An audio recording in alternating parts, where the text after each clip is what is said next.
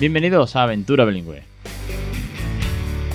el podcast de crecereninglés.com.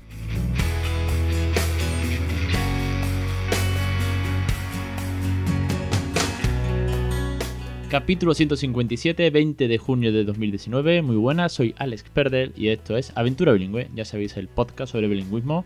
Bueno, pues desde la experiencia en casa con el peque desde hace tres años y medio, a los autores con sus libros, a los docentes, catedráticos, científicos, la familia, las experiencias, los cuentos, las canciones, los tips, los consejos.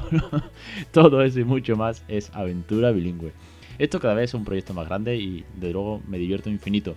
Así que muchísimas gracias como siempre a todos esos aventureros que acaban de llegar, se han suscrito, oyen el podcast y sobre todo a los que llevan mucho tiempo para acompañarme, ser parte de esta loca aventura y a los suscriptores por apoyarla, además económicamente, lo cual hace que esto crezca y eh, bueno, pues mucho más, es, es una gozada.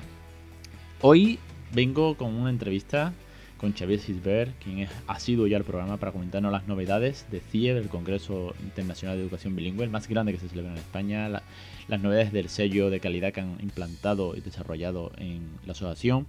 Pero antes, ya sabéis, tenemos el curso en marcha de pronunciación impartido por Débora de Bambolango, directora de Bambolango, y que está gustando muchísimo porque nos está reforzando los 11 cursos, más de 110 lecciones que ya tenéis disponibles con la suscripción que da acceso a todo y ahora este curso nuevo donde está pronunciando las palabras cariñosas, los juegos infantiles, vamos a ver el playground, cocinar, quitarse, ponerse las ropas, expresiones naturales, bilingües, bueno, más bien nativas, quiero decir.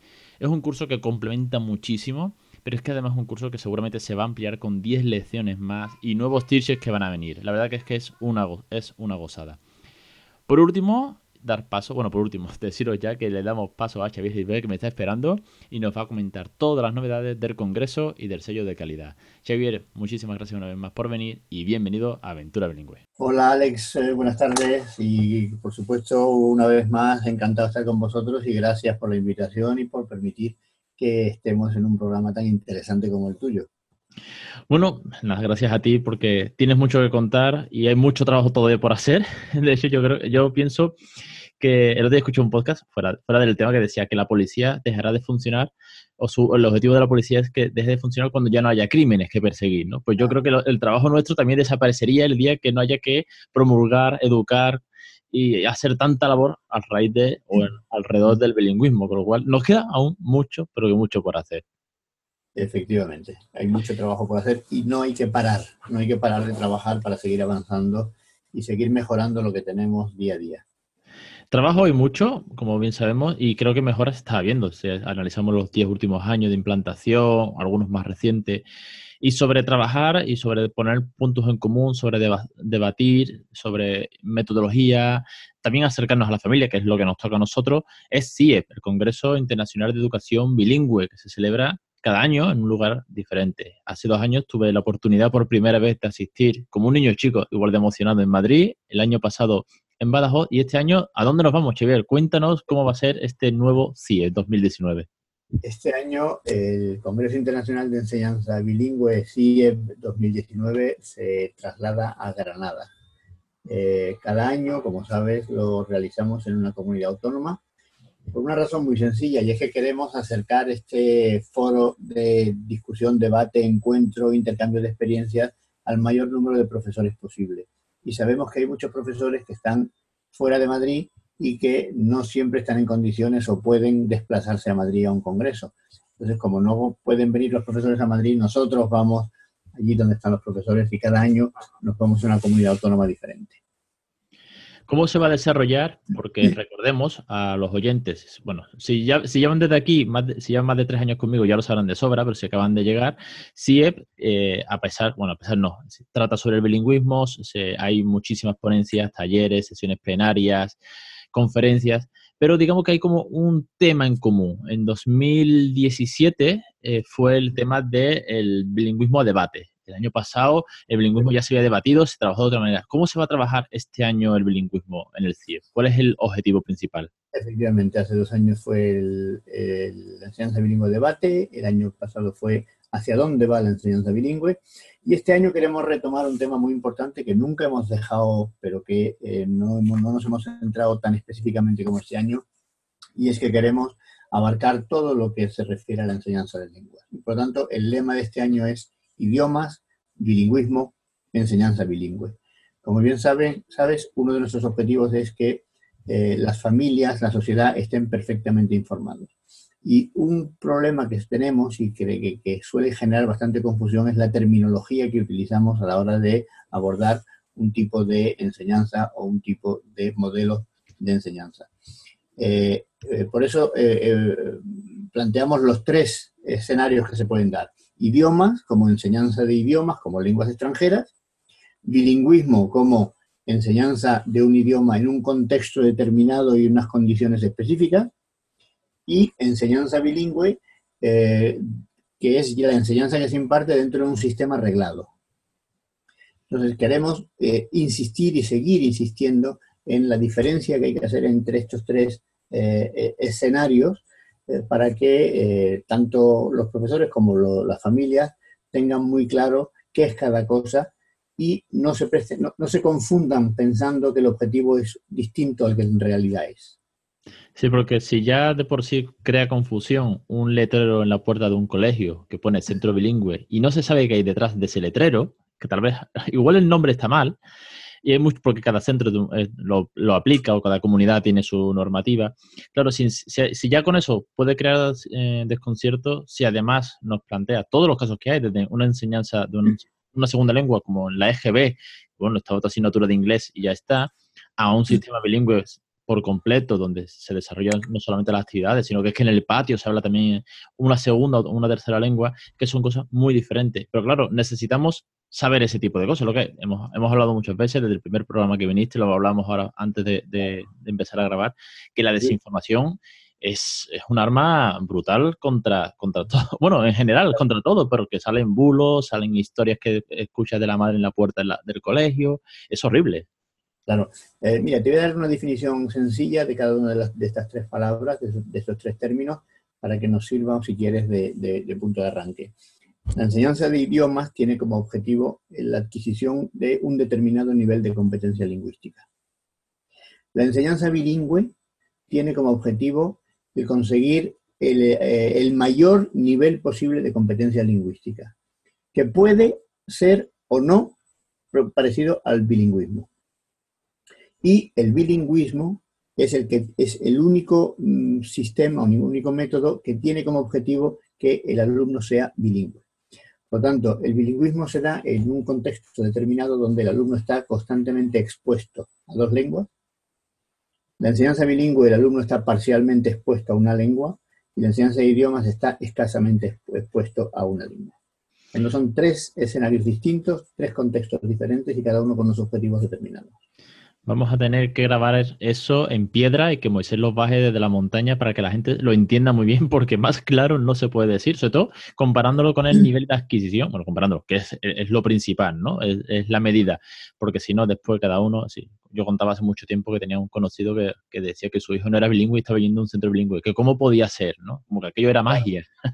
Ese es el problema y esa es la confusión. Llevar a un, a un hijo a una hija a un centro bilingüe no, signifique, no significa que va a ser bilingüe, significa que le van a ofrecer enseñanzas bilingües. Y ese alumno, ese hijo, adquirirá el nivel de competencia lingüística que, en función de la calidad del programa que le ofrezca el centro y en función de sus capacidades, sus habilidades y tal, llegará a un nivel determinado. En principio, si la calidad es buena, el nivel puede ser próximo o igual al, al bilingüe. Pero si no, pues tendrá sencillamente un alto nivel de competencia. Hay mucha discusión sobre qué es bilingüe, quién es bilingüe, cómo se es bilingüe, y por lo tanto eh, es mejor mm, dar mensajes muy sencillos para que se entienda perfectamente. Bien dicho, Xavier. Bueno, para no despistarnos mucho del tema, ¿qué vamos a encontrar eh, este año en sí? ¿Cuántas ponencias, cuántos, plan, cuántos paneles, cuánto, pues cuánto, cuánto? Porque la verdad que es, que es, es enorme, un fin de semana muy, pero que muy intenso. Eh, sin duda. Tú sabes perfectamente ya, porque nos conocemos desde hace unos años, que uno de los objetivos del eh, Congreso CIEP eh, es la participación de mm, docentes de todos los niveles educativos. Nosotros decimos que si hay alguien que sepa de enseñanza bilingüe en los países de nuestro entorno, es en España. que es donde más enseñanza bilingüe se imparte y donde más expertos tenemos. Por lo tanto, en línea con ese planteamiento del que estamos absolutamente convencidos, porque, por ejemplo, hay países donde parece que eh, hacen mucho, pero en realidad tienen muy poco conocimiento, muy poca experiencia en enseñanza bilingüe, eh, en línea con, esa, con ese planteamiento, lo que hacemos es promover la participación del mayor número de expertos españoles en nuestros congresos. Expertos que, sean o no españoles, pueden hablar en español o en inglés independiente, indistintamente. ¿eh?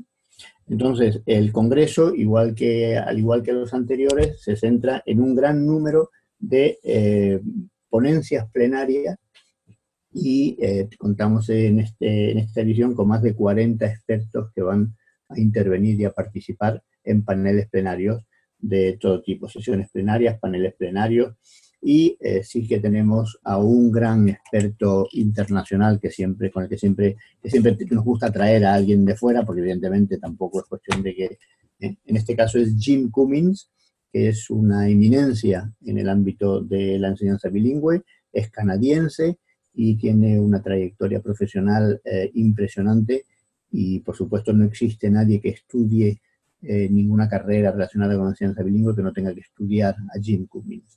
Por tanto, una ocasión estupenda para eh, asistir y escuchar a uno de los grandes expertos en enseñanza bilingüe en el mundo. Además de los otros 40 o 40 y tantos expertos, la mayoría de ellos españoles que también tienen mucho que decir, mucho que contar y mucho que enseñar.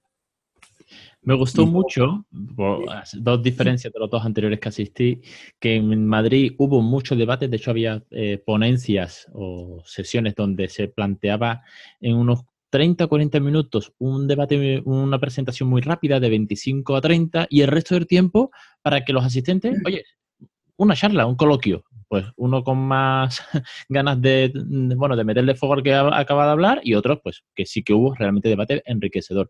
Y después, el año pasado, fueron sesiones, a mí me pareció mm, en Badajoz mucho más práctica, eh, muy, muy trabajando directamente sobre cuestiones del aula, incluso algunos también sabían comunicar a la familia, porque, bueno, yo obviamente yo siempre digo, no, yo, es que soy padre primerizo nivel medio de inglés, yo no soy docente, soy el raro que está por aquí dando vueltas, pero porque también lo enfocaban mucho a la familia.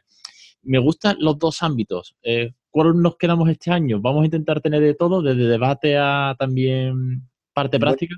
Eh, Alex, tú vas a tener mucho que ver, eh, digo tú, personalmente, vas a tener mucho que ver en el diseño global de este año, porque tus comentarios eh, recordando el tema de, los debates nos ha hecho eh, recuperar ese planteamiento y vamos a combinar las sesiones eh, de, exposición con debates. Vamos a utilizar una franja de, de, plenarios para debates, precisamente en una línea parecida a la que hicimos hace dos años, con el fin de que, moderado por un experto, eh, haya un panel en el que los participantes también puedan intervenir, dar su opinión.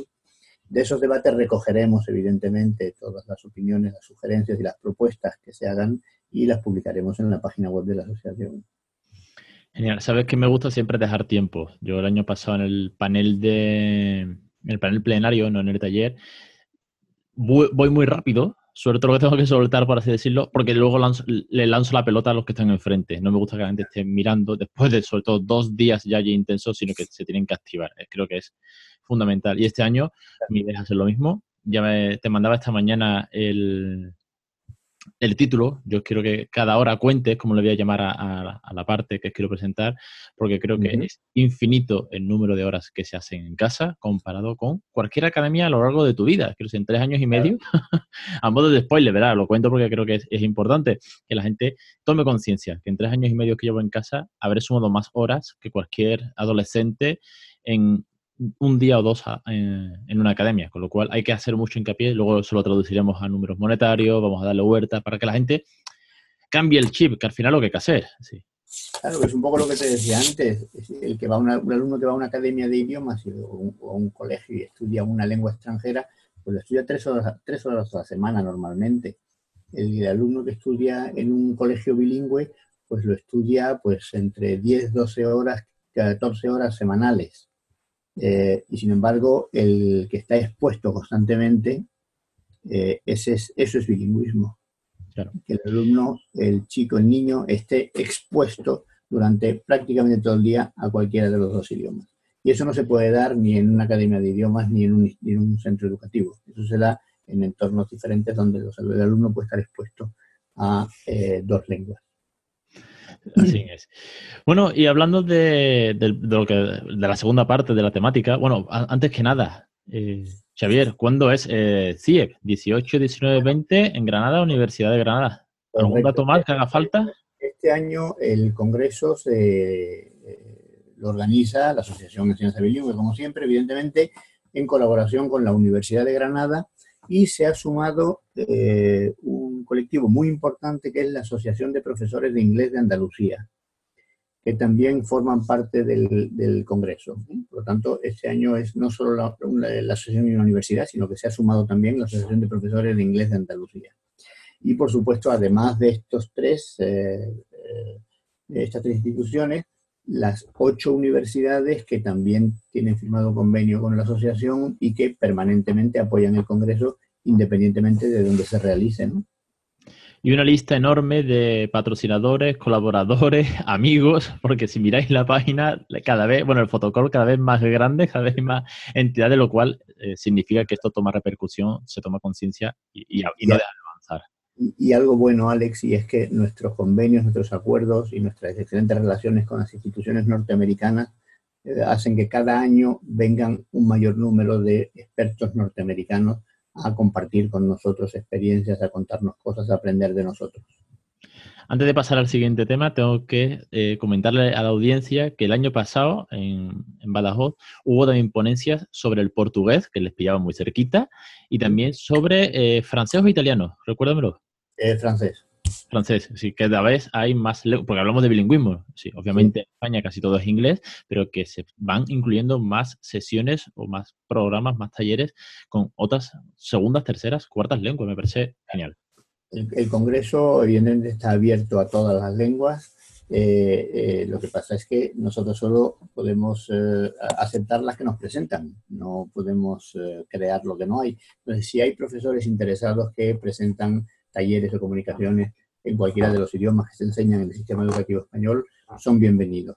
Luego también hay la participación de, por un lado, el British Council, como siempre, y participan también en el Congreso la Embajada Norteamericana, la Embajada de Italia, la Embajada de Portugal y la Embajada de Francia, así como los institutos de lenguas francés, italiano y portugués.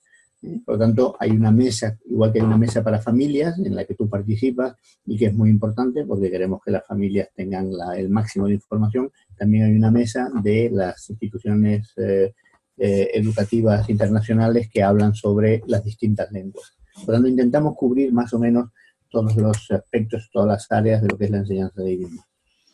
Con las familias, tengo que decir que en Madrid había muchas familias, de hecho había incluso oyentes, seguidores de, seguidoras del programa. En Badajoz me faltaron más familias y me quedé con un dato abrumador cuando en el panel plenario el moderador, presidente de NAVE, la asociación americana, dijo que en Estados Unidos, bueno, aparte de que es infinitamente más grande el Congreso, de hecho se hace en Disney World, eh, hay muchísimas familias, están muy implicadas, casi que es obligatorio ir. Aquí nos cuesta arrancar a los padres para que vayan a un teatro, imagínate para que vayan a un congreso de bilingüismo. ¿Cómo, cómo podemos llegar? ¿Qué, más podemos hacer, Xavier? nosotros hacemos lo que podemos y, la idea de, y además precisamente para facilitar el que em, los padres y madres puedan venir a ver cómo trabajan los profesores, qué opinan, qué hacen, qué dicen y qué, qué planteamiento se puede hacer de, entre enseñanza bilingüe y familia, lo dedicamos un día el domingo y concentramos todas las actividades relacionadas con la familia el domingo para que tengan facilidad y puedan desplazarse. Nosotros hacemos lo que podemos. Ya nos gustaría tener a muchos padres asistiendo al Congreso y, entrando en contacto con nosotros y viendo eh, cómo trabajan los profesores, qué ofrecen, qué proponen y qué pueden hacer ellos, sobre todo para mejorar la enseñanza bilingüe de nuestro país. Eh, la participación de las familias es fundamental los padres son los primeros que tienen que exigir que la calidad de la enseñanza que se les da a sus hijos sea la mejor posible. Y para eso se tienen que informar y tienen que saber qué, programa bilingüe es bueno, qué programa bilingüe es malo, cómo se puede mejorar, qué hay que hacer, cómo pueden colaborar. ¿Eh? Eso es fundamental y eso es lo que nos interesa de las familias. Como Yo me, voy a lanzar, me voy a lanzar a la piscina y voy a hacer una nota de prensa propia, ¿vale? Desde crecer en inglés. Ah, y voy a intentar llegar a todos los centros. Voy a buscar centros educativos en Granada y los que tengan un correo o un formulario de contacto de alguna página web, mejor o peor, más profesional, menos profesional, de alguna manera intentar mandar un mail enorme de spam invitándolo. Porque, bueno, digo Granada porque como está más cerca, porque a España no me va a dar lugar, si de alguna manera se acercan algunas familias, que el domingo además hay precios reducidos eh, para, ellos, si no me equivoco, corrígeme. Sí, sí, es un precio especial, sí. Que asistan. Sí, bueno, a nosotros eso es un tema que nos interesa, es decir, porque para mejorar la calidad de la enseñanza, eh, la responsabilidad no es de uno, sino de todos. Y, lo hemos dicho siempre, nos interesa que los eh, sepan lo que sus hijos reciben y exijan lo que se supone que tienen que recibir. Y eso es lo que nos va a ayudar a todos a seguir mejorando. Y por último, y hablando de, una gran mejora, de, un gran avance y una de, las, una de las señales que te da que un centro educativo pueda tener un buen nivel, reconocido, acreditado, aparte de un montón de preguntas que dejaré enlazadas, que ya hice un podcast hablando de todas las cosas que podemos preguntar alrededor del bilingüismo en un centro educativo, para por lo menos tener información. Luego ya decidiremos. Cuéntanos acerca del sello de calidad que habéis sacado, porque el año pasado en Cielo lo presentasteis como novedad, habéis trabajado muchísimo, me consta, y ya está en marcha y hay centros acreditados. ¿Cómo funciona? Efectivamente, eh, pues y además todo es con el mismo objetivo. Eh, tú sabes que eh, España se ha llenado de carteles que pone centro bilingüe en todo tipo de centros, públicos, privados, concertados, y eh, cada vez, eh, cada vez hay más. Es difícil pasearse por una ciudad y no ver letreros de centro bilingüe. Ahora, la pregunta que hay que hacerse es, después de conocer todo lo que se está haciendo, cómo se está haciendo, quién lo está haciendo, etcétera, etcétera, lo que hay que ver es, bueno, bien, de todos estos centros, ¿son todos buenos? Primero. Y si no todos son buenos, ¿cuáles son buenos? Eh, no, yo creo que no es suficiente para una familia ver un letrero de centro bilingüe. La familia necesita algo más. Y entonces o se informa o la informan. El sello de calidad de enseñanza bilingüe, el objetivo que tiene es sencillamente eh, garantizar que la enseñanza que imparte un centro tiene unos estándares exigentes de calidad y que las, eh, por tanto, las enseñanzas que reciben los alumnos que van a ese centro deben producir los efectos que las familias esperan. Es sencillamente darle un sello de calidad a los centros que lo estén haciendo bien, que estén impartiendo las enseñanzas bilingües de manera correcta y que consigan que sus alumnos aprendan bien la segunda lengua y lleguen el mayor número posible a ser bilingües. Para aquellos docentes que nos escuchen hoy, ¿Cómo pueden solicitar? ¿Qué plazos? ¿Cómo, ¿Cómo se formula? ¿Cómo se intenta luchar para conseguir ese...? Digo luchar porque no es fácil, porque obviamente los estándares hay que cumplirlos. Esto es como cuando quieres que tu vino, tu queso sea denominación de origen. Eso no se lo dan a cualquiera, hay que, hay que trabajarlo. ¿Cómo se puede conseguir? No, es fácil y, hay un buen número de centros que ha intentado ya tener el sello y todavía no llega a, a, cumplir, a cumplir los estándares exigidos. Pero bueno, se ponen a trabajar, esto genera un movimiento de mejora en todos los centros que se marcan como objetivo obtener el sello. Bueno, pues para, optar al sello es muy sencillo. Cualquier centro tiene que hacerse miembro de la Asociación de Enseñanza Bilingüe y por, eh, ese simple hecho tiene acceso a una herramienta que, eh, de autoevaluación que le va a dar la puntuación que obtiene el sello eh, ese, en ese cuestionario de autoevaluación. Eh, la herramienta evalúa 10 áreas del centro, 10 áreas que son sensibles para la mejora y relacionadas evidentemente con la enseñanza bilingüe. Por lo tanto, no se valora un aspecto determinado, sino todos los aspectos que confluyen, que configuran y conforman la enseñanza bilingüe. Eh, el centro tiene de opción a autoevaluarse tres veces cada año y cuando considere que está en condiciones de obtener el sello, lo solicita. Dice, una vez que lo solicita, eh, una empresa independiente certificadora envía un auditor al centro y eh, comprueba eh, que, con evidencias, que la autoevaluación del centro se corresponde con la realidad. Y después de, esta auditoría, emite un informe que envía a la Asociación de Enseñanza Bilingüe y ese informe es el, es el que nos permite decir si el centro obtiene o no obtiene el sello. Por lo tanto, efectivamente es un procedimiento que cumple todas las normas y todas las garantías de seriedad y rigor que deben existir en la concesión de un sello de calidad. Y como bien sabes, eh, Alex, eh, este sello es producto de casi dos años de trabajo de un equipo de expertos en enseñanza bilingüe que ha sido eh, testado y ha sido validado por más de 30 expertos en enseñanza bilingüe, que luego ha sido pilotado en centros públicos concertados y privados de primaria y secundaria. Por tanto, es una, una herramienta que se ha ajustado y afinado para que pueda servir a cualquier centro educativo de España que eh, sea ya bilingüe o que diga que es bilingüe y que imparte enseñanza bilingüe.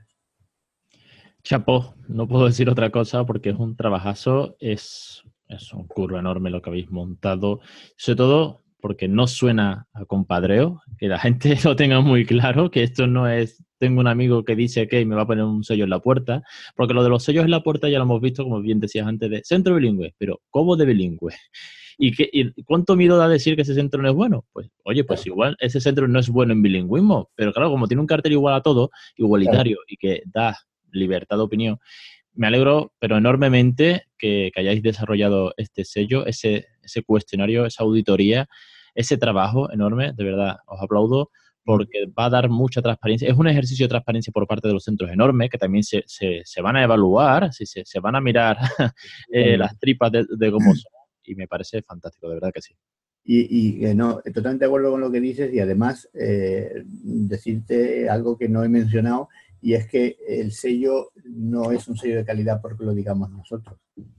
Además de lo que te he explicado, del trabajo que se hay detrás, de la cantidad de expertos y de, y de, de, pruebas de todo tipo que se han hecho, este sello ha sido eh, validado, está apoyado y validado por las dos instituciones norteamericanas más potentes que hay en temas de enseñanza de idiomas y enseñanza bilingüe, que han, estudiado y analizado el, sello y que eh, por unanimidad en sus juntas directivas han decidido apoyar el sello bilingüe en España y también está apoyado por eh, la Asociación de Centros de Lengua de las Universidades Españolas, ACLES, que eh, reúne a 63 universidades españolas. Por lo tanto, el sello, de calidad no porque lo diga yo, no porque lo diga la Asociación de Enseñanza Bilingüe, sino porque también lo dicen ACLES, porque también lo dice AATSP y porque también lo dice NAVE. Y cuando tantas eh, instituciones de tanto prestigio apoyan un eh, sello, en este caso el de calidad eh, de enseñanza bilingüe, es porque es un buen sello de calidad de enseñanza bilingüe.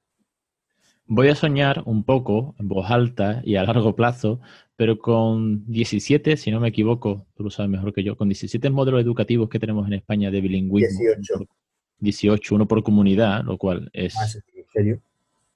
Es, es, horrible, porque claro, es que con, eh, de, teniendo al lado los vecinos de Badajoz ya eran diferentes. Me acuerdo en la mesa de la cena oficial que había profesores de Andalucía y profesores de, Extremadura y ya había diferencia. Estamos al lado, ponte ya con el del País Vasco, el Cantabria. Quiero decir, es una locura. ¿Podemos algún día soñar con que este sello unificará en cierto modo, porque para eso están los estándares, en base a da igual de dónde sea la comunidad, que se estandarice la educación bilingüe en España? Bueno, este sello lo que va a hacer es marcar un objetivo de mejora que cualquier centro que lo persiga terminará obligatoriamente por hacer las cosas de una manera determinada para hacerlas bien.